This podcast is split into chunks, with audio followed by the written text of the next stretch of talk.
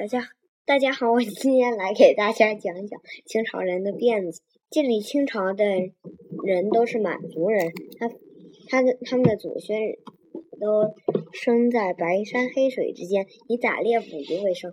前头把头发都剃光，然后后面结一个小辫子，是为了在穿山越岭的时时候，嗯。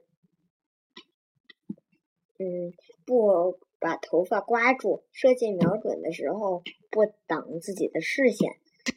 正宗的晚清式发型应该是金钱鼠尾，也就是整个脑袋全部剃光，除了嗯脑后的铜钱，这对后面铜钱大的一小撮，嗯，结成一个像老鼠尾巴一样的小辫儿。而汉族呢，嗯，就。的服饰都叫峨冠博带。汉族自古以来就非常重视衣冠服饰。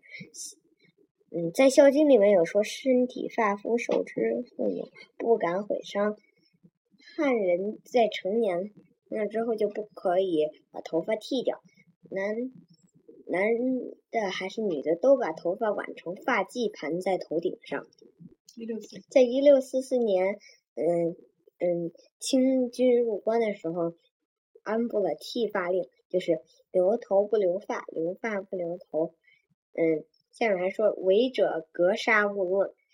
嗯，这样当然激起了嗯汉族人民的巨巨大的反抗心理，可然后就造造成了嗯像嘉定三屠、扬州十日一样这样的屠城惨剧。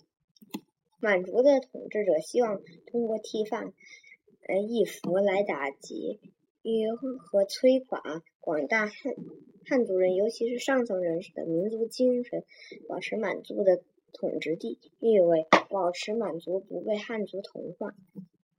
在清前期，人们的发型就都是金钱鼠尾；清中期就是稍微大一点儿，嗯，然后辫子也稍微粗一点儿；清晚期就是前面剃光，然后。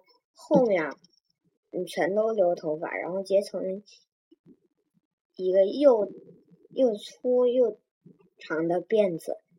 其实上，他们觉得这样可以可以在外出打仗的时候当枕头使。谢谢大家。